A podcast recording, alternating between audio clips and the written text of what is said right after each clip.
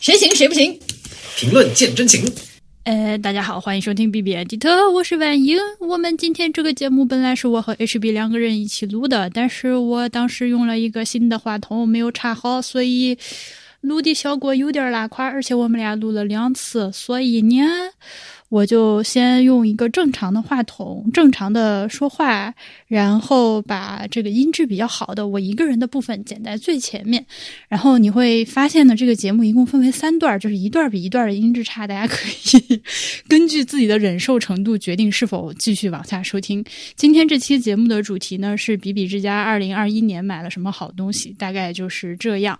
呃，我就先说几个我个人认为比较好的吧。一个是 Reaper 这个软件，R E A P E R，收割者这个软件呢，我当然是从它的大中华地区首席推广执行官田石老师那里得知的。他大概摁着我的头摁了两年吧，呃，我从二零二一年正式开始。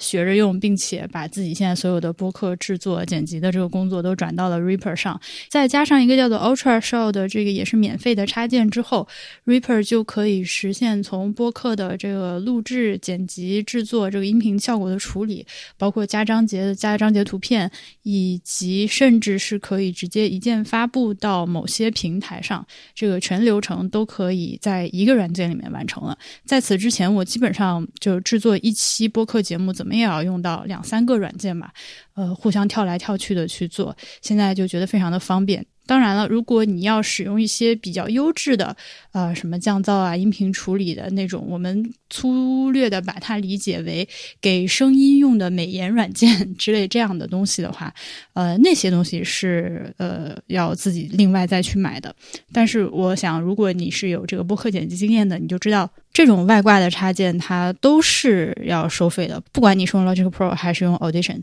呃，都是一样的。我从 Logic Pro 转到 Reaper 大概花了一个月的时间彻底的适应，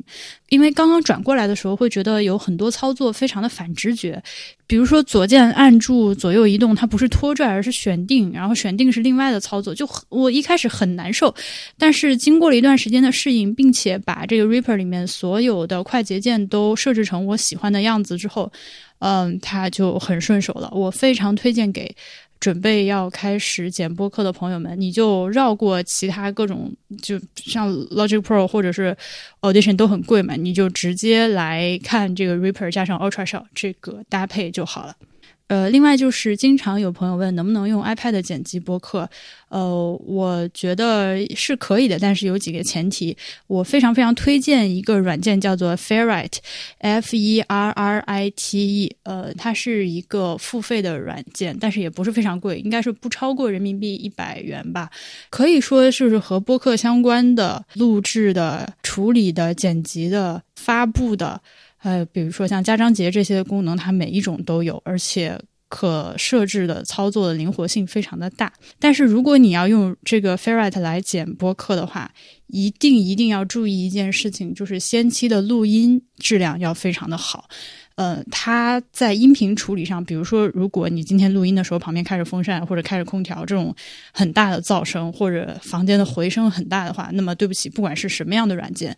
它都没有办法帮你把它处理的很好，呃，但话又说回来，如果是你在电脑上用比较昂贵的那种音频美颜 quote unquote 美颜软件来处理的话，能挽救的概率会大很多。而如果是放在 Ferrite 上的话，你就最好从一开始。录的那个原始音频素材就很干净，没有乱七八糟的底噪，没有回声。然后，呃，用这个 Ferrite 进行一些简单的处理之后，就可以进行下一步的这个剪辑的操作。呃，只有这一个条件，就是你如果录音质量很好，你就可以用 Ferrite 在 iPad 上剪辑出完整的播客节目。如果你的录音质量稍微有欠缺的话，那么还是目前为止就我的这个知识。呃，所知还是要在电脑上用比较好、比较贵、比较专业的音频处理软件来先做一个音频的处理，再开始剪辑，大概是这样。如果大家对这个 Reaper 和 Ultra Show 感兴趣的话，我会在 Show Notes 里面放一个链接，是田石写的，大家就是照着去看就可以了。然后还有一个东西，呃，虽然它不是二零二一年买的，而且这个东西买买的时候，包括我刚买到的时候，几乎所有的朋友都在。觉得你这个东西一看就是那种非常非常 gimmick，绝对会吃灰的东西。呃，但是我今年冬天已经是连续第三个冬天每天使用它，而且每天用它都充满了幸福感，非常喜爱的一个东西，就是 Amber 的这个杯子，N M B E R Amber。这杯子其实就是能够保证你的饮料恒温在某一个温度的一个保温的杯子。呃，它保温的原理是充电的，就是这个杯子本体的下面有一块电池，这个电池能够带动它的发热元件，而且里面有温控的装置。比如说，你给你的饮料设置保持在六十度的温度，那么你开水倒进杯子里，呃，由于这个杯子就是一个马克杯，它不是一个保温杯啊，它就是一个正常的带把儿的一个放在桌上那种杯子，所以这个水温会一点点的往下降，因为它是开场的。那么降到六十度的时候，它里面的温度计就会知道哦，OK，设定的温度到了，然后它的加热元件开始发挥作用，对你的饮料进行保温，就可以一直保持在六十度这个温度。但是如果你是凉水放进去的话，它是不会把你从凉水加热到六十度的。这么说清楚吗？它只能保温，但是不能加热。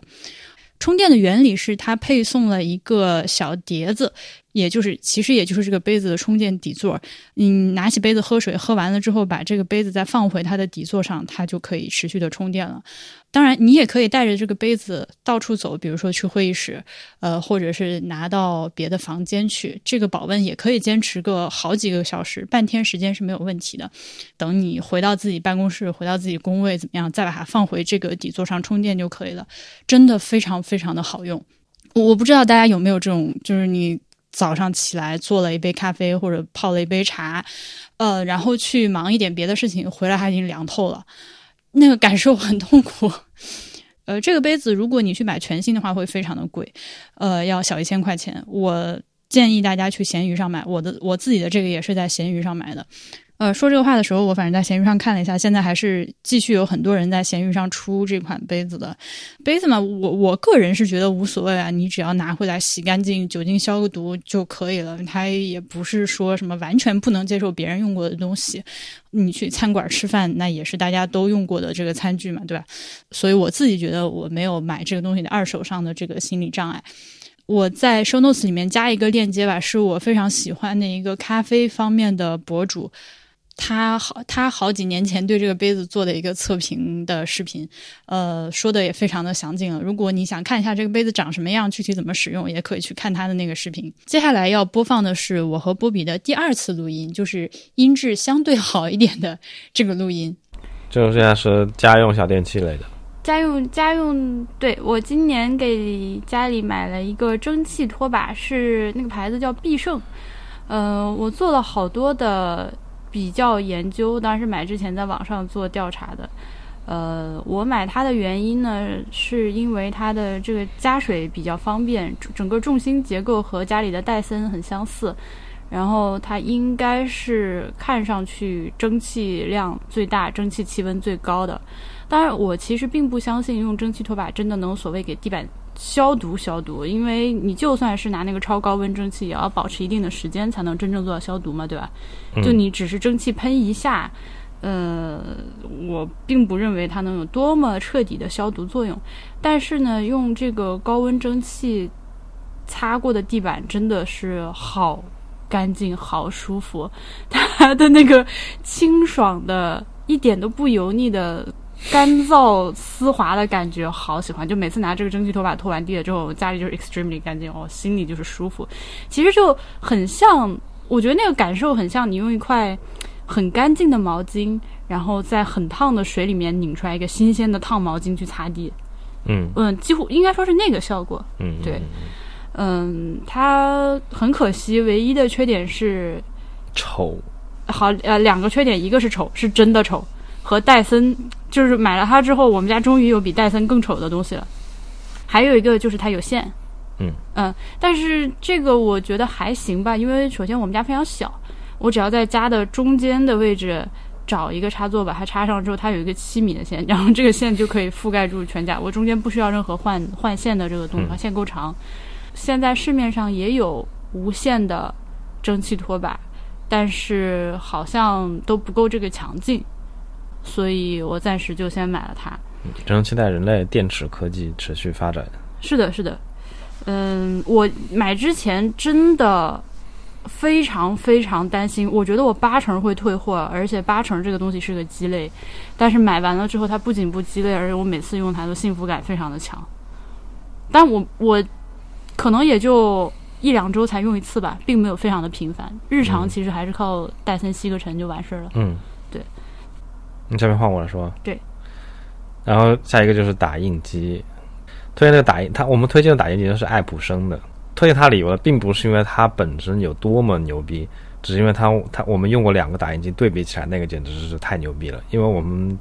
家里买了一个惠普的，然后在这个小黄鱼小黄鱼博客的总部办公室买了这个爱普生的，然后这两项对比起来，家里的惠普简直就是垃圾。啊，但那个打印机它价钱也不是很贵，它外形很好，就是它是一个方方正正的盒子，它有黑白两色，然后它该有的功能全都有，就是你能想到的功能全都有，呃，包括一些你可能觉得不咋不咋用到，但是有，但是用就真正需要的时候，你会觉得非常好用的，比如说那种送纸式的复印，就是它有一个类似于打印机静止槽那种槽槽，你把一一摞文档放那个槽里面，它就一张一张给你扫描，然后给你。打印出来，相当于这种，你就不用你每一张翻一页压到那个板子里面去复印，然后拿出来这样。对，反正这个功能我觉得你大部分时间是不需要，但是一旦有一次需要的时候，你就会感谢这个东西救你的命。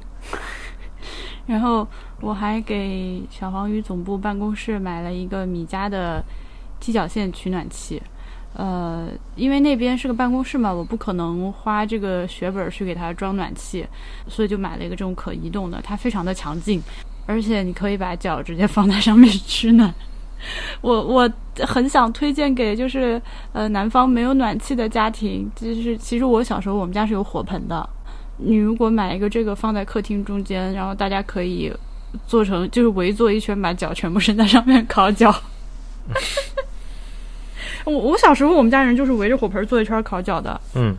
就会会很舒服的，嗯。嗯，是的，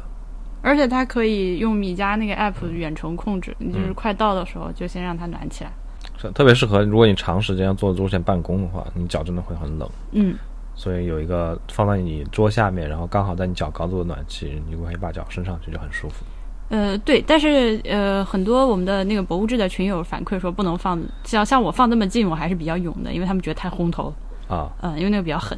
然后下一个就是米桶，就是因为我们家两个人饭量都不大，而且也不是，而且每顿饭吃的那个米也很少，所以呢，但大家都知道那种买米就买一包嘛，你最少都是两公斤这样，或者有五公斤一包，所以我们开一包米就会放很久，那米就会放坏发霉。然后这个问题困扰了我们很久，直到最近，我们买了一个抽可以自动抽真空的米桶，然后它就拯救了我们的米。就是它是一个圆形的白色塑料桶，然后它的电器部分都在它的盖子上。呃，就如如果你把盖子打开，它就是一个塑料桶，没有任何 feature。然后你把米放进去，然后把盖子盖上，然后按盖上一个键，它就会开始抽真空。对，关于这个米桶的详细描述，我放一篇我在少数派写的推荐。的链接在这个 show notes 里面，大家可以去看。嗯，然后超真空它就避免了米会很快的发霉。它虽然它真空度也不是很高，但是是远比这个常温常压的情呃这个环境要更适宜储存米的。对，就是我相信很多人听到这个可能会觉得我们神经病嘛，就是为了放大米买个抽真空的桶，但它实在是经过我们长期的这个 frustration 之后，最后得到的一个结论，因为我们发生过太多次。大米发霉的情况了，而大米发霉是让我们这种农业社会长大小孩极其心痛的一件事情。是，就是你开一包米，可能还吃了四分之一、五分之一，然后发现整包米都发霉了，吃不了了，然后你就要把整包白白的大米扔掉。啊，这这就是每日心痛时刻。是的。好，我们下一个，下一个是，呃，下一个的话，我说一个，我说一个家里的吧。就我目前正在把家里这个洗澡的、洗脸的东西，慢慢的从液体向肥皂去转。呃，想要把家里现在的沐浴液、什么洗面奶用完了之后，以后就用肥皂了。嗯，就肥皂洗起来它很干爽，我觉得这点我很喜欢。而且现在的肥皂不像我，我记得我小时候的肥皂，我们小时候的肥皂是真的会用完了之后很干燥，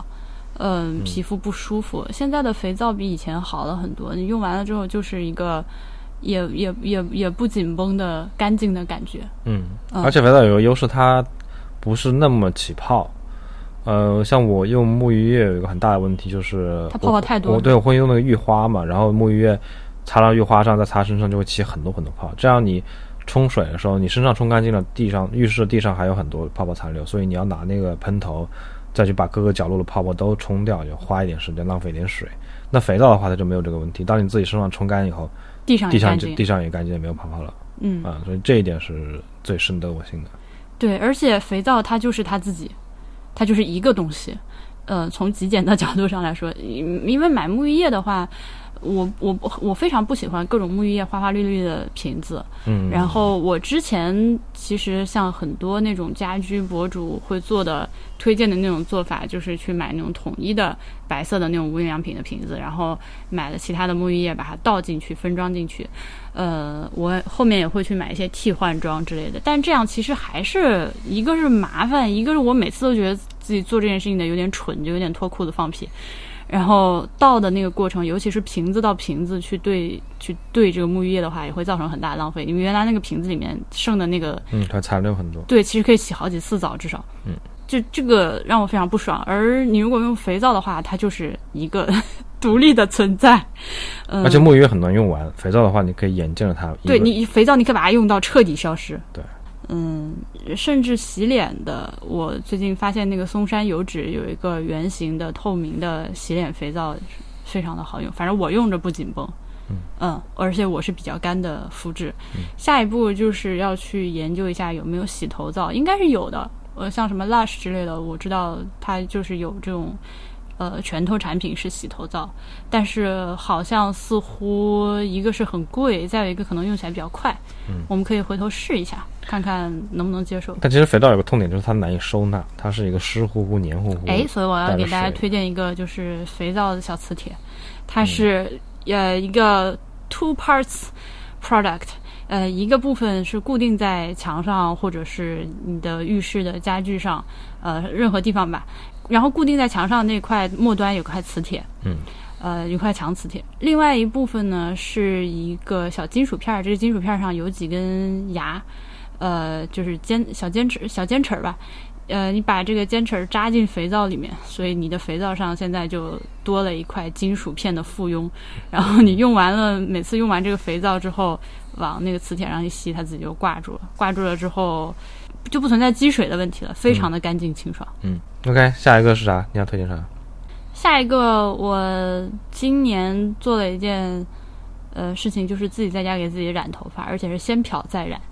我其实一开始说实在的是，并不相信自己给自己弄这么高、看起来高难度的事情的。后来还是贫穷促使我发挥了主观能动性，因为我去剪头的时候，呃，问了理发师，他跟我说，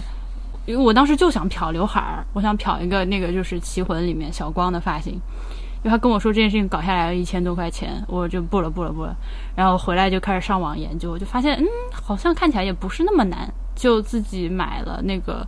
呃施华蔻的漂色膏，是那个最强力的那种，而且要漂两次，然后漂到浅金色，然后又自己在闲鱼上买了分装的那个去黄洗发水，因为去黄洗发水太黄太大一瓶了，根本用不完，就买了分装，然后又买了染发剂。从第一次开始给头发褪色，因为褪完了之后，你要再等它缓几天，再漂第二次，然后再等几天再染，从头到尾这个过程大概花了两周，最后的效果我还蛮满意的，而且我后面还补漂补染了几次。我拍了一个小视频放在 B B Edit 的那个 Telegram channel 上，我把链接也放在下面，大家可以去看，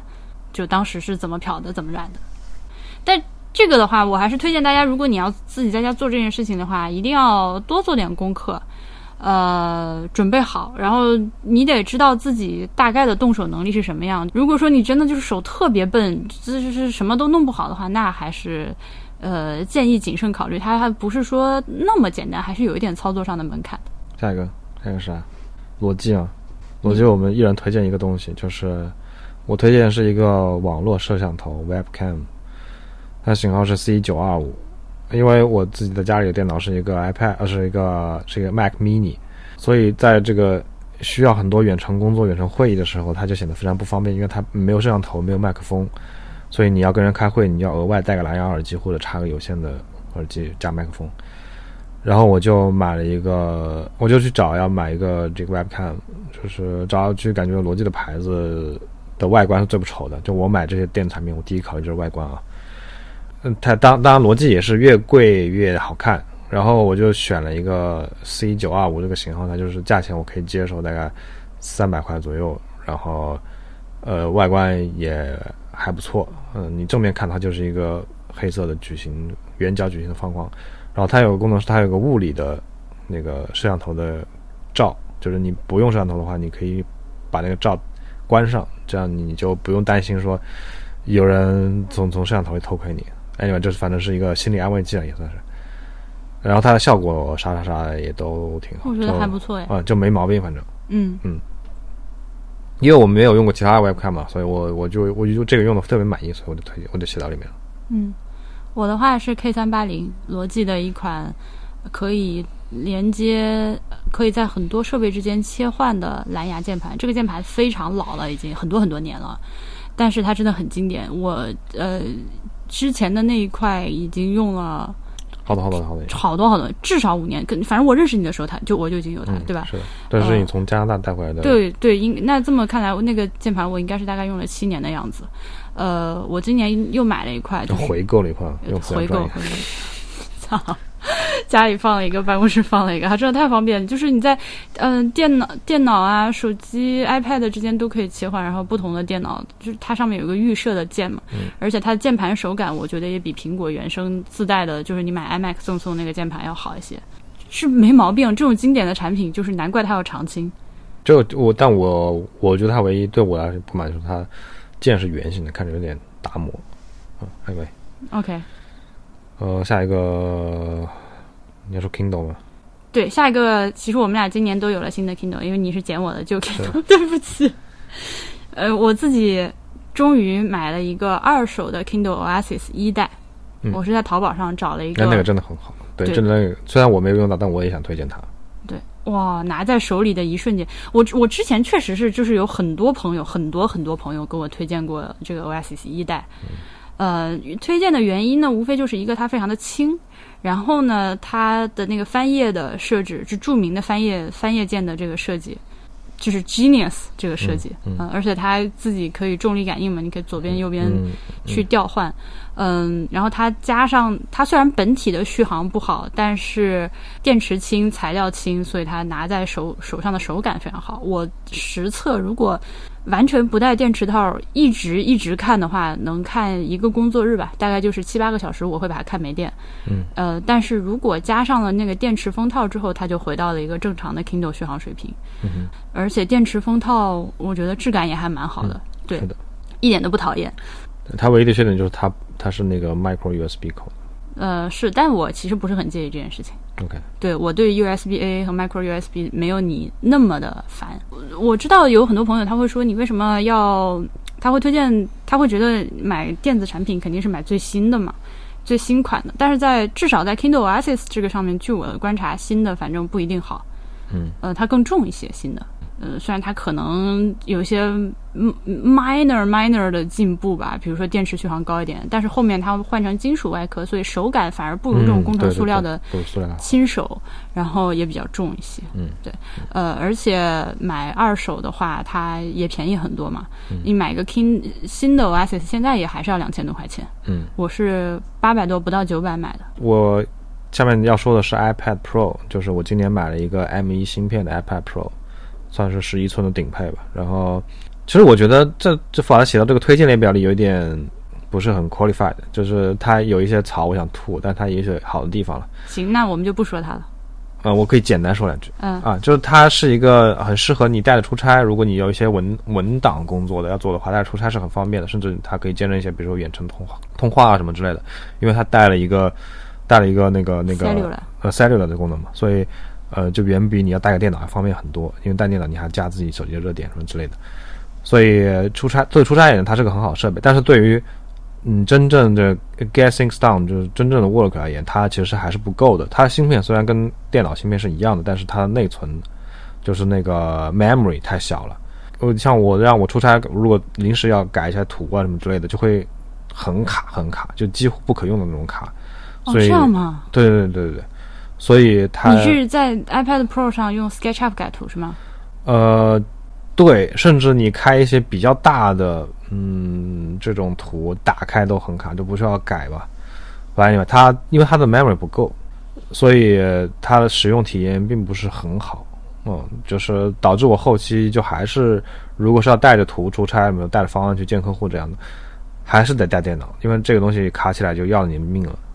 你你想象你面对着客户准备讲你的方案的时候，你把图一打开，然后卡卡了半分钟动不了，这整个空气就凝固在那里了。不，anyway，好，下一个，然后接下来我想推荐一个，就是小牛，我们家有一台小牛电动车。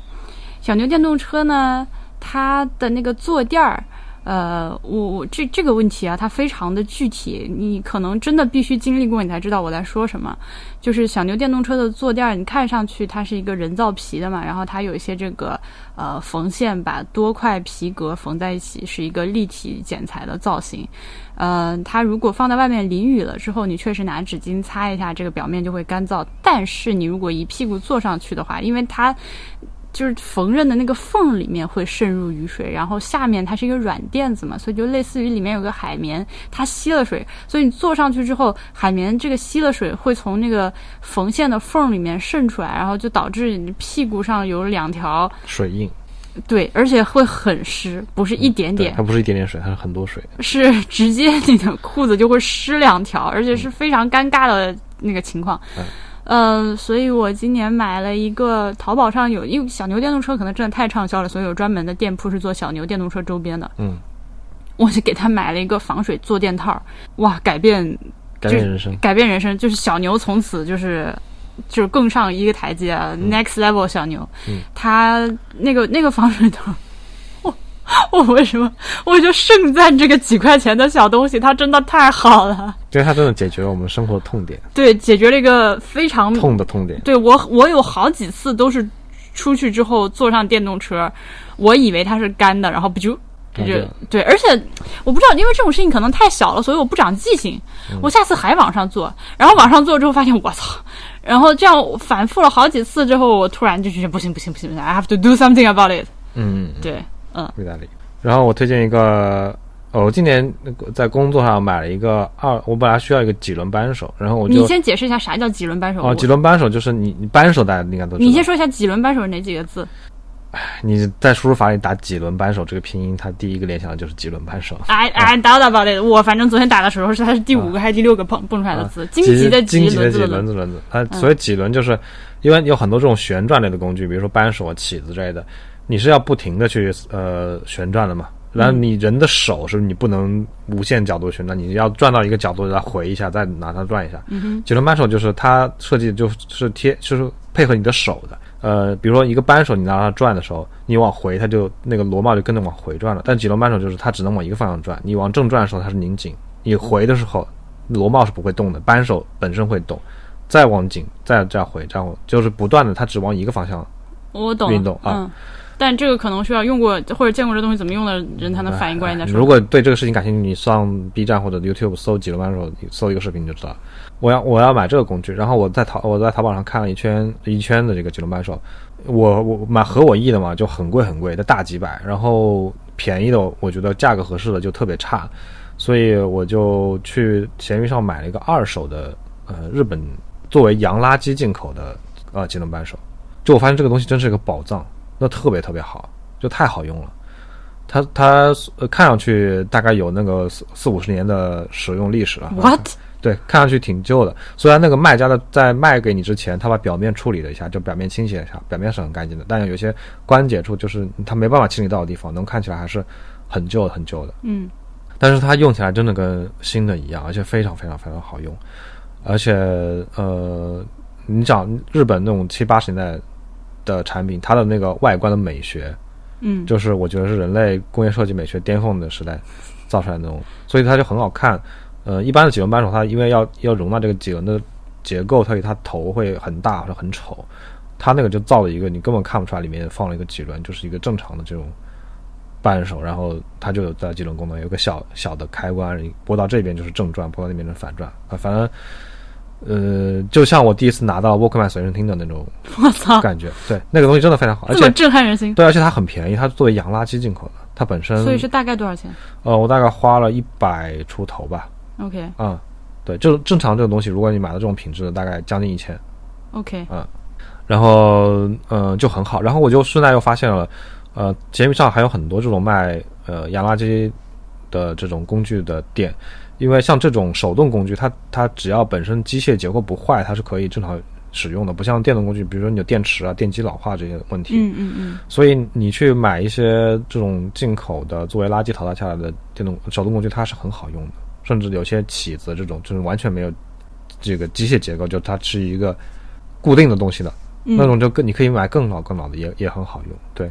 呃，然后剩下的几乎都是我的东西了。我我们可以这样，因为我、嗯我们刚开始录的时候有点有点有点那个僵硬，然后现在终于呃火起来了，火起来了之后，然后我们再一人说一个本年度的那个代表软件啊。啊，嗯，代表那我的自然就是 SketchUp 这个软件。SketchUp 是一个呃 3D 建模软件，它的作用类似于 CAD。呃，CAD 是一个软件品类啊，呃，但是它 CAD 这个软件品类最著名的那呃那一个软件叫 AutoCAD，就有点类似于 Microsoft Office 和 Office。就 Office 大家都知道是三件套嘛，就是一个写文档的，一个做表格的，一个做 PPT 的。但 Microsoft Office 它是 Microsoft 旗下这这个，然后你还有其他公司的，比如说 WPS 什么之类的，类似类似吧。所以 AutoCAD 这个门类里面就有，哦不不，叫啊 CAD 这个门类里面就是 AutoCAD，就是最最有名最大的那款，然后有一些其他品牌的 SketchUp 就是其中一个还算比较小的品牌。但我推荐这个这个软件的原因呢，它的功能首先非常非常强大，可能够不上 AutoCAD 那么强大，但是对我来说是完全够用了。嗯，而且呃，它的价钱便宜，比 AutoCAD 便宜太多了，大概三分之一这样。嗯然后呃，它更值得我盛赞的一个优点是它的软件的生态非常非常好。就是你首先花这个钱，你并不是只买到这个软件使用权，你买到了一个 3D 建模的知识宝库，就是它首先。它有很强大、很活跃的用户论坛，就是你有什么小问题，上面用户来搜一搜就能够得到解决。然后你搜不到，你提问有很多人来给你解答。就我在年初问了个问题，然后他那个论坛有这个有人回复你帖子，有有邮件提醒你功能，我就会一直收到有邮件提醒说有人又来回答你的问题。嗯，反正非常大家都非常热心。呃，他还有非常做的非常非常好的呃这个官方的教程，就告诉你怎么去使用这个软件来做设计，去做就比如制图啊，做室内设计啊，就类似这种。这个教程做得好到就是有点类似于那种收费的 Coursera 的课程，所以你花这个软件钱，你就得到这么多。然后而且这个软件的生态好，还有一个方面就是它是一个兼容很多插件的工具。嗯，像你比如说做这种 3D 建模，你以后很多很多这种细小、具体又细小的功能，是官方可能嗯、无法提供给你，但是跟你有同样需求的人是非常非常需要这个功能的。所以有很多这种人，他就会自己去写一个这种插件，集成到这个软件里。然后官方提供了很强大的这个插件商店，你可以在商店里去下载，有很多免费的插件，当然也有很多收费的。嗯，这些插件它，嗯，我觉得都就当你有一个痛点，你就官方官方的软件功能解决不到的时候，你去搜，往往都会给你惊喜啊。，OK，而且上面的收收费的插件嗯制作水平都非常非常精良，就是这个软件是我见过的软件生态最好的一个软件，就是在所有的品类中，嗯，所以我强烈推荐，如果你有这种 3D 建模需求或制图的需求，或者你对这个事情感兴趣，你都可以去看看这个软件，它有免费的试用版，试用版也很良心，然后它也有收费的这个 Pro 版。嗯，软件它而且它它对对对，我还忘了一个点，就是它这个软件它没有平台歧视，它对 Mac 和 Windows 几乎是一视同仁的。它版本更新速度可能嗯一个稍快一个稍慢，但是它能它能基本能够保证你 Mac 上有的功能 Windows 全部要有，然后 Windows 有的功能 Mac 都有。对，Out 我之前说的那个 AutoCAD 它有个最大的问题就在于它有它有平台歧视，它的 Windows 它的本体，Mac 版是它的阉割版。对，所以如果如果是你是一个 Mac 平台的用户的话，你用 AutoCAD 就是相当于白付了一部分钱啊、所以我就、哦，它价格还是一样的哦。对价格是一样的，它是就是一个 Access 嘛，你付了那个 Access 钱，你去下 Windows 版、下 Mac 版都是、哦，OK 都那个里面的，所以我我觉得那个软件很我很不喜欢。那 SketchUp 就完全没有这个问题。好，接下来这一段呢，是我和波比的第一次录音，就是音质最差的这一段。呃，说是最差呢，我觉得也还是听得清楚，但是依然建议你是呃戴耳机收听。如果是在音响上播放的话，那个低频基本上就比较悲剧了。亲爱的听众朋友们，欢迎收听 B B Edit 的新一期节目。我们这一期是年终盘点的第二集。你啊，你又用了“盘点”这个字。哦，年终总结的第二集。嗯，年终回顾的第二集。嗯，行吧，因为总结听起来像是给领导交报告。啊，那年终回顾呗。嗯，反正就这样吧，反正就就这意思。嗯今天是比比之家年度买了什么好东西？叫成功购物经验分享。嗯，呃，我正儿八经的麦克风现在没有在家里，我现在用了一个新的东西录，所以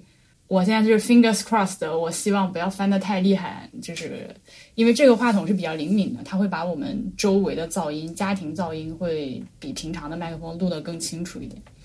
今天我们是不分品类的，就是衣食住行什么的都有，也是一个不太完全的清单，因为是刚刚临时决定要录了之后，然后我们俩就是坐这儿现想今年有什么，所以所以是一个不完全清单吧。但是在开始不完全清单之前，我们今年的推荐电影少说了一部，叫做《音乐》音楽，呃，它是在 B 站，如果你有 B 站大会员的话，就可以看到完整版的。它的中文译名好像叫什么？中文名字叫做摇滚吧中二乐团，它是我们的友台 Aspring FM 今年呃是大西瓜和翠宝两个人，他们都认为是年度最佳。他们在节目里面推荐的时候，就是涕泪横流的推荐，就是牛逼呀、就是这样在推荐。然后摁着摁着我们的头都去看了，我看完了之后，我操，果然很屌。但是他又和其他的电影实在是太不一样了。怎么说呢？你一开始看的时候可能会觉得这什么鬼，然后看一看发现我操好屌，就是这么一个片子。嗯，然后我因为看这个片子之后还冲动消费买了根笛子，actually 我买了两根笛子。是这样的，你看了这个片子就知道我为什么要买笛子了，而且是竖笛，就是 The Recorder。呃，买完了之后呢，就是。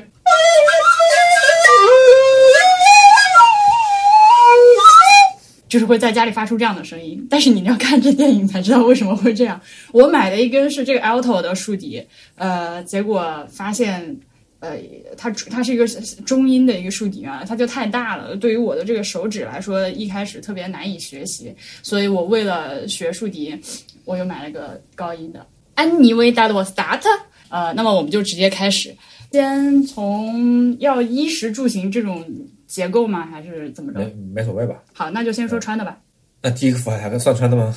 福海塔哥当然算穿的啊，好，那我第一个要推荐就是福海塔哥的包。对对，福海塔哥，就我们一般管它叫福海塔哥，但其实就是那个，嗯，那个牌子。呃，就我没用它之前，我觉得这个包也就这样。但是因为今年年初，有个朋友把他一个旧的包送给我，然后我就用它一年，真的可可以说是天天在用，特别好用，任何场景、任何场合都非常合适。你要明确一下你是福海塔哥的哪一款，我不知道那是哪款。我来给你搜一下。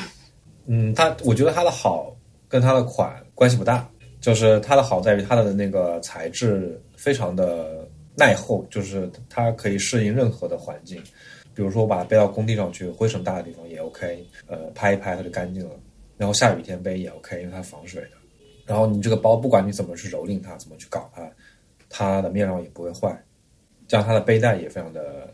耐用，但它是的背带是汽车安全带对汽。车安全带的背带，所以非常非常耐用，也不会磨坏，不会什么什么之类的。嗯，我想我们的听众们到这里呢，可能会分成好几波。第一波是，哎，这是什么？我没有听说过。我来给大家说一下，这是个什么？这是一个瑞士的品牌，它就是回收那个欧洲卡车的那个车篷布，剪裁缝制做成的。呃，一系列各种造型的背包，它的点在于，像波比说的，它因为本身就是卡车篷布，所以它呃耐厚，它可以防雨是防水的，然后它非常的经造，你可以用很久，但是并不像很多人宣称的那样可以终身使用，不存在的。你如果真的就是 heavy duty daily driver 的话，可能用个三五年也就差不多了，是真的会变得很破很破。呃，然后它以前是一个非常小众、非常逆市、非常甚至是一群这个衣着品味相近的人互相认同的一个品牌，但是这两年已经彻底的烂大街了。这两年你还在背 high tag 的话，你要不然就是一个没有赶上时髦的想要赶时髦的人，要不然就是一个内心非常的强大，像波比这样，我才不管这个品牌代表着什么，我觉得它好用我就用的人。但我就是那种因为有不安全感，所以我我无法用 f 它。我总觉得我背这个包出去，我是有一种标签贴在我身上的。嗯我觉得可能在上海会，因为上海背的人更多。对，你在南京背的话，大家会觉得你背个什么烂包子。嗯，这也不烂吧？我之前不是有一个那个 F 二二零幺吧，好像是，我找大黄老师买的。大黄老师是个包贩子，嗯，呃，而且当时是一个。以贩养吸，是一个 limited edition，就是纯白的，它连那个背带都是白的，标签儿什么都是白的。那个包我背出去，就有很多人问我，你这包为啥这么脏？因为它它虽然是纯白，但是因为是旧卡车篷布，所以上面有很多使用的痕迹，就看着反正破破烂烂的。嗯，但是我觉得这个包它的就是我用这个包，它的好处就是它材质用旧了、用脏了，它也还还是那个劲儿对对它的整个包的形形，就是整个包的状态没有垮掉。嗯呃，F 二零幺白的我也是，我用了一阵儿之后，我又把它卖回给了大黄老师。我想说闲鱼上把它出掉，大黄说你别，你卖给我吧。就是这个东西在他手里还是个宝贝，但我真的非常讨厌那个包，有主要是有两个原因，第一个是它的那个背带太细了。F 二零幺跟你这个不一样，它的背带只有你的二分之一宽，非常的勒人。我背个背一个电脑再放两本书的话就不行。然后还有一个是它那个拉链设计非常反人类，哦，那个我知道。对，呃，如果你用过那个包的话，你就知道我在说什么。它开合麻烦死了。然后波比那个是我看一下啊，波比那个是 F 二零二，对，嗯、我觉得它这个包对我来说，它有稍稍有一点大。那除此之外，那你可能是二零三，我不知道。它波比那个可能是二零二或者二零三，对，它对我来说稍微有点大，但是它放一个十三寸的电脑是非常非常宽裕空宽裕的，就是，嗯我的使用场景一般都是因为我平时要去工地嘛，然后需要带一些工地上需要用的东西，就完全完全 OK，但是稍微有点大，然后有时候我需要近途的出差，比如说去周边，我就可以只背这一个包，因为它放下电脑之外还可以放。你的一些内衣内裤、内衣袜子，呃，和袜子，嗯，然后可以放一些出差要用的，比如洗漱用品之类的。反正它挺能装的。对，其实这个就是我我我最喜欢的点就是这个，它呃使用过后整个包的状态没有没有毁掉啊、因为我之前很多用了很多包，我很喜欢的包都是用久了之后，一旦进入那个被这个 worn out 的状态之后，它就跟原来那个包就不是一个包了，明白？嗯、它就不不好看 不好用了。对，这个就不挺了嘛，没有那个嗯，。但这个形但这个包就是你新买的是那样，你用过之后还是那样，即便它的表面已经被你有了很多很多使用。我有个问题，如果这个包是不是胡胡老师，感谢胡胡老师，胡胡老师学业进步，不是胡胡老师送给你的话，你会自己花这个钱买吗？我不知道它多少钱。呃，我用过之后，我觉得它如果是两千块钱，我是可以接受的。哦，这样吗？对，OK，因为它真的非常好用。一千多吧，你这款。嗯，对，那那我我是会买的。嗯哇哦就在我这个体验过后，哇哦，夫妇二人在第一件物品上就产生了分歧。嗯，其实这就这个包已经是我用过的、见过的、接触过的福海他哥里面非常好的一款了。嗯这个确实是的。如果你呃，我觉得福海他哥就是除了我刚说二零一是个变态之外，还有一些特别变态的款。我朋友们，你如果是用过那个什么，就有一个交叉的那个背带哦，F 二五三，谁用谁知道，难用上千这个包。然后，呃，但是如果是我自己用 FlyTag 的话，我会推荐购买的款式也是一个 Shopper，是二六一或者二六二，就是景路有一个，哦，那我们很多朋友都有，丁锐也有，它是一个单肩包，但是又加了一根斜挎的呃双肩的一根带子。我今年由于我反对买 FlyTag 这个品牌，我自己山寨了一个，我自己拿皮子做了一个，我觉得非常的好用，就这个包型非常好用。嗯，OK，moving、on，我们第一件事情讲了太久，下一个是羊毛袜子。呃，羊毛袜子呢，我最开始知道这个东西存在是通过听不时尚这个播客，灰灰说他出去那个徒步或者跑步的时候会穿羊毛袜子，因为吸湿排汗啊什么之类的。我我第一反应是羊毛袜子，就是很多个问号，因为袜子这种东西，我觉得应该是每天一洗的，但是那羊毛就很难洗，你也不能丢洗衣机。嗯，但是我自己实际尝试过羊毛袜子之后，我买的不是灰灰那个特别贵的，它那个叫 Smart Wool，就是老贵了。朋友们可以去搜一下 Smart Wool，聪明羊毛，好吗？我就不写 show notes，大家自己去搜。呃，非常的贵。而我买的是猜猜猜店里的羊毛袜子，这个猜猜猜是 C A I C A I C A I，你到淘宝上搜这个店铺，他们有羊毛袜子，已经快售罄了。这个袜子我买来了之后，first of all，它非常的柔软暖和，嗯是，它而且它不像棉袜子那样，哎呦，我的猫咪在拉屎，而且不像棉袜子那样，你如果出了脚汗的话，呃，因为棉吸水非常的好嘛，但是导致的一个后果就是你的袜子会形成一个壳儿，然后就必须每天去洗它，不然你就难受。因为棉虽然吸湿，但它不排湿，那个水水分，你的脚汗就被那个袜子 retain 住了，所以必须要换。但是羊毛袜子的话，反正我的这个袜子，我作为居家袜穿的话，大家不要嫌弃我，我发誓真的不臭，我可以穿两三周。嗯 OK，对，就更真的不用洗。嗯，当然我没有本身没有脚臭这个问题啊。如果你有那个，这个看人，我觉得对，这分人分人。反正我和波比穿这个袜子是真的一点都不臭，就是拿在鼻子边上闻都不臭的那种。我只把它当居家的袜子穿，对我也是当居家袜子穿。对，因为我担心穿出去的话，它会被我穿坏。啊，对，波比的脚非常费袜子费鞋。对，就是我我的脚跟鞋的摩擦会非常的剧烈。这淡定的说出这种奇怪的话，嗯，因为我我是一个走路也比较多的人，而且我可能走路姿势有问题，就对你脚发力非常的狠。对，反正总总是袜子会被磨破洞，嗯，啊、所以就比较费袜子，所以我就不敢把这个比较贵的袜子呢，就是穿出去，所以我就在家穿。嗯，呃，我很推荐大家，不管是当居家袜，或者是如果你在南方家庭没有暖气的话，可以买给父母。反正我是给我们爸妈都买了两双，嗯、真的很好。呃，这个是羊毛袜子，然后下一个是呃月经内裤，我哇好臭，哇好臭，救命啊！我操，我要躲开。小猫咪为什么可以拉这么臭的屎？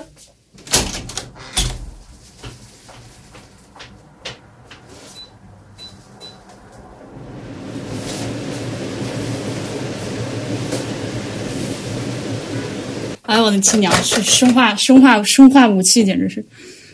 啊，我们家因为太小了，所以我们家的猫砂盆就在我的书桌下面，也没有别的地方可以放，所以它每次拉完屎就是必须立刻马上冲过去铲，不然就会被毒死。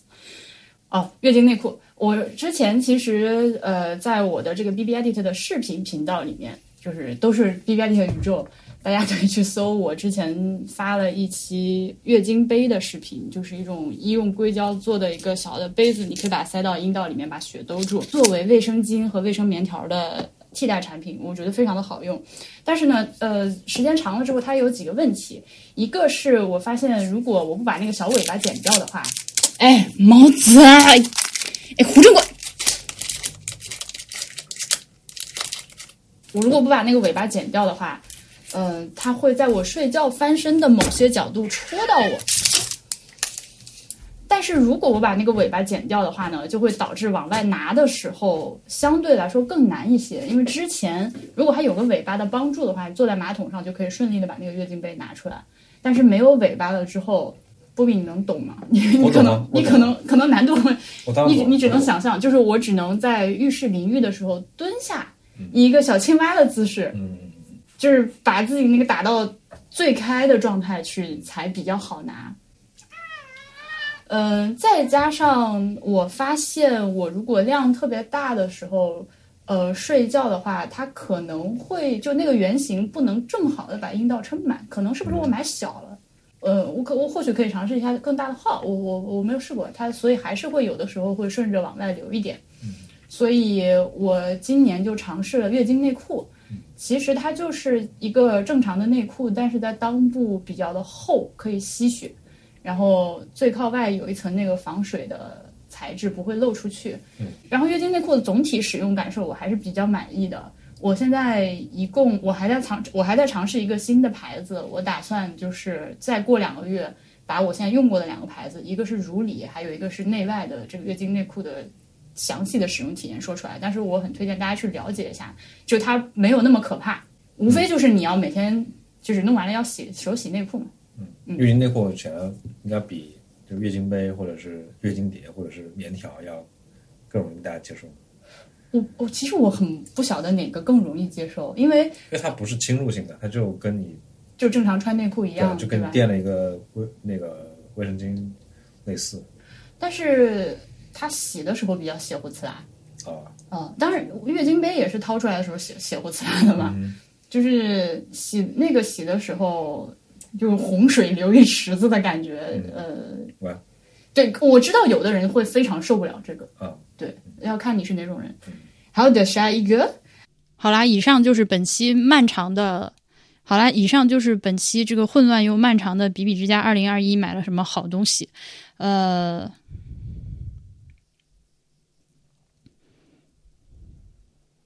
我们下期再见，拜拜。